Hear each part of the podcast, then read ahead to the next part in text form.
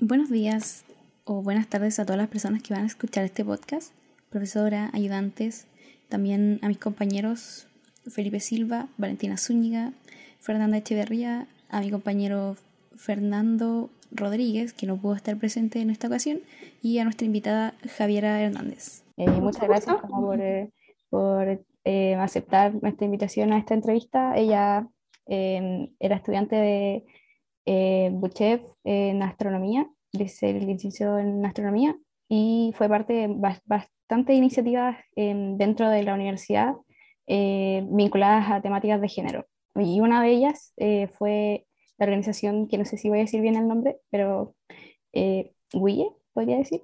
Sí, Women in Engineering. Eh, women, in Engineering. Em, así que nuestra primera pregunta va a ser, ¿qué, qué, qué, qué te motivó a ser parte de esta organización? Bien, de nuevo, muchas gracias por la invitación, primero que todo. en verdad el camino a WIE fue bien, bien, bien extraño porque no tuvo que ver con género, sino con equidad en general con diversidades, porque em, a mí se me... Yo empecé a trabajar con, con gente sorda en algún momento de, de, mi vida, como porque estaba en una fundación que trabajaba con esta gente. Entonces empecé a hacer videos para ellos em, de, de, electrónica, como de circuitos, armar cosas con Arduino, esa clase de cosas. Y en ese contexto a mí me regalaron un Arduino y quise hacer, empezar a hacer videos en general como hacer como una, un proyecto de difusión de esta clase de cosas, porque no, nunca lo había visto, eh, para, para, el público en general, no solamente gente sorda. Pero necesitaba ayuda, como que igual tener un proyecto así, siendo una sola persona, era un poco complicado hacer los guiones, grabar, editar, etc. Entonces ahí contacté a las chicas de WIE y, ellas me empezaron a colaborar con el tema de los guiones, como toda la parte eléctrica que yo francamente no tenía idea, como de, no sé, resistencia, em, qué sé yo, que es un capacitor, etc. Ahí me, me empezaron a ayudar ellas con, con eso y, y, yo empecé a grabar estos videos, ese proyecto se llama Automatizando la Vida. Al final no duró mucho, alcanzamos a hacer creo que tres videos o algo así y, em, y después pasaron cosas y, y paramos de trabajar, pero, pero sí fue más o menos como, como llegué a WIE, como a través de buscar a alguien que me ayudara a hacer estos videos y más encima que fuera un grupo de mujeres y que a través de ellas podía tener una plataforma para difundir este contenido, fue, fue genial. Bueno, como segunda pregunta, em, ¿por qué consideras que es importante contar con este tipo de espacios en la universidad y fuera de ella también? Yo creo que es porque las mujeres, al ser una minoría, en, en, el mundo de la ciencia y la ingeniería, tenemos que juntar fuerzas. Eso es como en, en pocas palabras. O sea, para sobrevivir en un mundo que no está hecho para nosotras, que el mundo de la ingeniería está súper masculinizado, sigue masculinizado y va a seguir masculinizado por un buen tiempo más, eh, las mujeres tenemos que tener redes de apoyo para, para acompañarnos y, y, y, desde todos los niveles, a un nivel emocional, de tener con quien compartir tus problemas y que te los entiendan, hasta las cosas más eh, serias, digamos, como laborales, tener redes eh, para, para recomendarse entre ellas, darse trabajo entre ellas. Eh, yo creo que esos son súper, son herramientas que tenemos que aprovechar, el, el tener grupos de mujeres dentro de la facultad para impulsarnos entre nosotras. ¿Qué transformaciones o cambios crees que puede traer consigo esta iniciativa y, tomar, y abordar como todas estas temáticas de género dentro de la ingeniería? Dentro de ingeniería. A ver, em, yo creo que la parte más importante es justamente empezar a tener más representatividad, porque el hecho de no tener mujeres en ciencias y en ingeniería nos perjudica a todos, no solamente a las mujeres. O sea, los, los problemas de la sociedad no se van a solucionar con el 50% de la, de la población trabajando. Entonces, tenemos que incluir ese otro 50% en, en, todas las áreas y en particular en ciencia e ingeniería, porque son, son literalmente la, gente que, que, resuelve los problemas, son gente ingeniosa, eso es ser ingeniero. Entonces, eh, los problemas del futuro están acá, el cambio climático no lo van a solucionar solamente los hombres, la contaminación, la sequía no la van a solucionar solamente los hombres, necesitamos mujeres, necesitamos pensamiento femenino y, y ya, ya lo perdimos por mucho tiempo que esa es la, peor parte. Ya hay cosas que están hechas y ya las hicieron hombres solamente y ya no las vamos a, reparar, pero hacia el futuro sí podemos hacer algo todavía. Claro, como cambiar esta perspectiva como solamente de la visual, como masculina, poder como... Sí, definitivamente la, la, la, visión femenina muchas veces es distinta y significativamente distinta. Nos fijamos en cosas que nadie se habría dado cuenta. Entonces, y, y de repente puede pasar desde lo más eh, terrible, como eh, evitar muertes en, en, accidentes o cosas, hasta lo más doméstico, como el tamaño del celular. O sea, los celulares, no, no sé si se han dado cuenta que cada año son más grandes y las manos de las mujeres no son tan grandes. ya las manos de los hombres sí. Entonces a ellos no les molesta que los celulares sean tan grandes y a nosotros sí nos complica. hay, una, hay un libro que me gusta mucho que se llama La mujer invisible y tiene una cita sobre eso. La, la chica es una, es una eh, ¿cómo se llama? Una periodista la que escribió este libro, y ella una vez fue a entrevistar a un tipo en Apple y le dijo así como, oye, los teléfonos son muy grandes. Y el tipo le responde, no te preocupes, no van a seguir creciendo porque ya no caben en la mano de un hombre. Y yo así, ¿qué? Y sí, pues, porque el, si son todos hombres y el teléfono todavía les cae en la mano, no tienen complicaciones, pero si tienes una ingeniera, una que les diga, oigan, chiquillo, esto ya está como complicado para nosotros, eso solamente te lo puede decir una mujer. Ese, ese es el punto. Hola Javi, también te quería hacer otra pregunta acerca de tu percepción en la evolución del ambiente y el abordaje de las temáticas de géneros que hay en Buchef específicamente. Me gustaría ahí ahora centrar tu respuesta en Buchef. Mire, yo la verdad soy súper pesimista en ese sentido y creo que, sí las, creo que sí las cosas han mejorado, pero no ha sido gracias a Buchef. Ha sido porque las generaciones han ido cambiando, porque siento que las chiques son, son más conscientes de las cosas eh, que están pasando ahora, saben el tema de las funas, como que es súper fuerte, entonces como que de a poco los hombres han ido entendiendo las cosas que se pueden hacer y las cosas que no, entonces creo que por eso ha ido cambiando más que por una... Eh, por una iniciativa por parte de Butchef. Sé que existe la DDG y sé que existen eh, las SG también, pero siento que el sistema no les deja trabajar como, como a mí me gustaría personalmente. O sea, siento, no, no sé quiénes verán esto, espero no ofender a nadie, pero siento que son de repente un poco tibias al momento de, de sancionar, por ejemplo, al momento de, mm, eh, no sé, proponer que se haga una capacitación obligatoria para los profes, para los auxiliares, para toda persona en, cuerpos docentes, y no pueden porque el sistema no se los permite, porque supuestamente la facultad no se los permite. Pero el cambio está en las personas y eso es bueno. O sea, cada persona, cada estudiante yo siento que se ha ido educando a su manera, pero si, esta, si este cambio no es, no es sistemático, no, no creo que lleguemos muy lejos. Entonces, e, es, estamos, esa, es mi visión. Estamos dejando como uh, la perspectiva de género a la voluntad de cada uno, más que sea cosa, sí.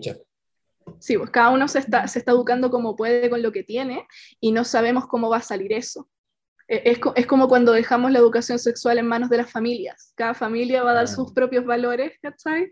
Pero si no es el sistema escolar el que enseña educación sexual y algo que sea, por ejemplo, una base mínima, que todos tienen que saber lo que es un abuso, etc., eh, no, no, no, podemos terminar hablando el mismo idioma, porque vamos a tener eh, perspectivas distintas. En cambio, si todos en la facultad, por ejemplo, tuvieron que pasar por una capacitación o por algo por el estilo, ya tendríamos una base desde dónde empezar a conversar y hasta dónde llegan nuestros valores, etc. Claro, y si lo dejamos todo en lo individual, es, es complejo, es muy complejo dentro de todas las deficiencias que tiene Bochef, que ni siquiera se preocupa como por lo sí, O sea, es que tú sabes, con Bochef, si tú haces una denuncia, se va a demorar, creo que el promedio de las SGN es algo así como tres años. En... ¿Tanto? Sí. No, de verdad, no, no. Si tú haces una acción auxiliar, no sé, pues te comete un a, a, acoso sexual contigo, eh, um, la, la, denuncia puede estar tres años en el sistema y no va a pasar nada.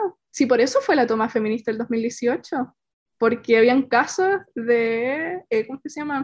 Sumarios que no avanzaban y eran sumarios contra profesores.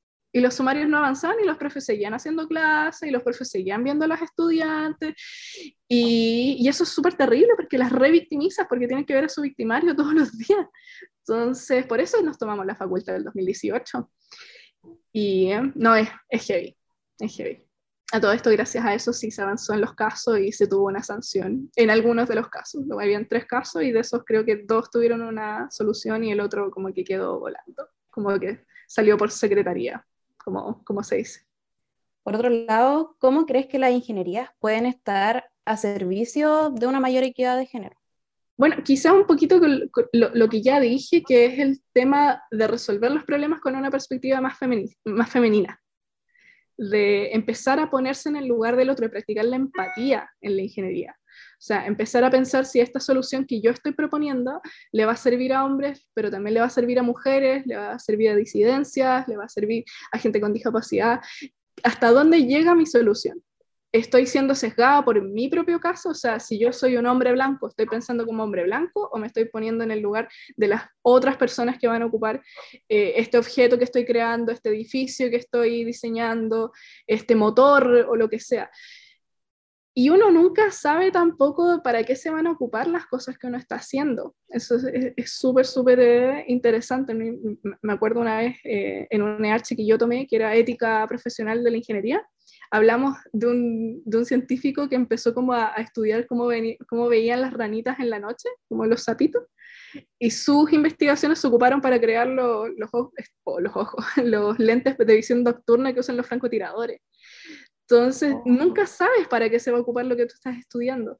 Y por eso yo creo que tienes que ver todas las posibles aristas de lo, que, de lo que tú estás estudiando y de nuevo ponerte en el lugar de todo el mundo de saber si se, si se van a ocupar bien y si le va a servir a, a todo el mundo. De nuevo, porque los problemas que nos afectan a las mujeres también son los problemas que le afectan a todo el mundo. Y ahora la última pregunta, como para ir finalizando. Eh, ya que tú estás estudiando en el extranjero, eh, ¿has notado como alguna diferencia relevante eh, a la hora de abordar estas temáticas con respecto a la de Butcher? Es significativamente distinto. Es otro mundo acá. Eh, partiendo, a ustedes todavía no les toca postular un magíster, quizá nunca lo tengan que hacer, pero eh, cuando uno postula, a uno le piden cosas muy típicas, que sé yo, cartas de recomendación, tu currículum, tus notas, eh, una carta de motivación, eso te lo van a pedir en todas partes. Acá, aparte de todo eso, te pedían un ensayo de 500 palabras de por qué era importante la equidad, diversidad e inclusión en ciencias. Era parte de la postulación. O sea, tú no podías postular a un magíster en el Perimeter Institute si no tenías una visión concreta sobre equidad, diversidad e inclusión en ciencia. Eh, eso partiendo solamente para postular. Y una vez dentro, todas las, eh, todas las personas que empiezan a trabajar en, en, ese instituto, o sea, profesores, investigadores, estudiantes, todo el mundo pasa por una capacitación en temáticas de nuevo de diversidad, inclusión y equidad, no solamente de género, sino en general. Em, no sé, equidad racial, digamos, eh, con gente con discapacidad, etc. Entonces, acá es algo que se toman súper en serio. Acá las políticas sí son súper estrictas y si ante cualquier situación eh, de acoso o abuso, eh, de verdad el sistema funciona muy bien muy bien. O sea, hay estadísticas de que las, las personas que, que, denuncian y que dicen que el sistema funcionó para ellos es algo así como el 98%. Y si tú haces esa misma estadística en Bootstrap, considerando que una denuncia se demora tres años y probablemente en tres años ya egresaste y nunca tuviste una solución, es, es, otro, otro sistema. Entonces aquí sí se preocupan de esto y siento que toman una acción mucho más activa de lo que hace Bootstrap. Bootstrap es muy, muy pasivo, como decía, es muy tibio en, estas temáticas y acá sí eh, es algo que se toman en serio y saben que el mundo no funciona sin mujeres. En particular en el programa de magíster de las 21 personas que vemos, somos 10 mujeres, 10 hombres y una persona que se identifica como no binario. O sea, ellos activan, y esto no es al azar, ellos activamente escogen que la mitad de los estudiantes tienen que ser hombres y la mitad de las estudiantes tienen que ser mujeres. Y pueden hacer eso porque tienen como 800 postulaciones. Entonces tú decís de 800 postulaciones, ¿cómo es posible que quede, por ejemplo, 80% de hombres? No tiene sentido. Eh, ¿Y qué es lo que pasa en otras universidades? Porque sí segregan y consideran que las mujeres saben menos o o hartos estudios que hay de que al mismo currículum, si hay un, nombre de hombre o un nombre de una mujer, el hombre tiene más probabilidades de quedar seleccionado, a pesar de que sea exactamente el mismo currículum. Entonces, acá sí hacen esa diferencia, sí hacen esa distinción, le dan más oportunidad a las mujeres, impulsan el trabajo de las mujeres, valoran el trabajo de las mujeres y, y no sé, es algo de lo que estoy flechada enamorada y no me quiero ir nunca más. Qué bueno, Javi. Que bueno, quizás. Sí, como- es bueno encontrar un lugar así, pero también a veces uno piensa, pucha, me gustaría volver a Chile para implementar esta Claro. de cosas, como como para hay- mejorar las cosas ya, pero a veces el sistema no te deja. Yo me acuerdo una vez propuse que para las postulaciones de, de magíster hubiera algún criterio de género y no, no, me dijeron que eso era discriminación. Y efectivamente, es Wow. discriminación, Wow, es discriminación, cáchate. pero se le conoce como discriminación positiva, porque tú le estás dando más oportunidades a un grupo que ya ha sido vulnerado en el pasado. Entonces, básicamente estáis haciendo justicia, más que discriminar. O sea, esa es mi percepción por lo menos. Pero claro, y los, profes no acuerdo. Sorry que te interrumpo un poco, pero tampoco es como, onda, es algo malo lo que estáis incentivando, o sea, con esa capacitación. Mm, a lo menos, por ejemplo, estáis beneficiando el 50% de la población, como está diciendo, si alguien recibe esa, capacita- esa capacitación en masa. Sí, no, lo de la capacitación fue, fue una propuesta que hicimos por muchos años, por muchos años desde la Asamblea de Mujeres de UCHEF, y, y no, nos decían que los profes no se les puede obligar a tomar cursos, que, que ellos ya están contratados, y no, no, sí, tibio, tibio. No- Por lo menos que no fuesen los profes, que fuesen los nuevos, a los mechones. A las mechonas, También, mechones. también quizá a lo- a lo mejor algo, algo obligatorio eh, en algún momento. Eh, um, no sé, no sé, pero sí, Claro, fue una como- propuesta que se hizo por muchos años y, y nunca ha sido recibida. Así que como tienen esta, como base yo de- lo tomo. de que todos tus tus egresados sepan inglés, que todos tus egresados también tengan una base de, en, en- en temas de género. O sea, sí, Claro. sí, lo más terrible es que todos los estudiantes están de acuerdo con eso. si son Mm. las autoridades, el si- insisto, es el sistema el que no, no permite hacer esta clase de cosas. Entonces, sí, eso, Butchef. No sé, no sé qué tiene que pasar en Butchef para que, para que estas cosas cambien, francamente. Muchas gracias por habernos dado tu entrevista, Javi. ¿A alguien le gustaría hacer algún último comentario para ir cerrando? no, no, Todo bien parece. todo bien. Vale, entonces nos despedimos. Por un lado la Fernanda, por otro lado Pamela, Valentina, yo Felipe y nuestra entrevistada Javiera. Mucho gusto. O sea, muchas gracias de nuevo. No, gracias a ti, Un gracias a ti. gusto. Sí, muchas gracias. Muchas gracias.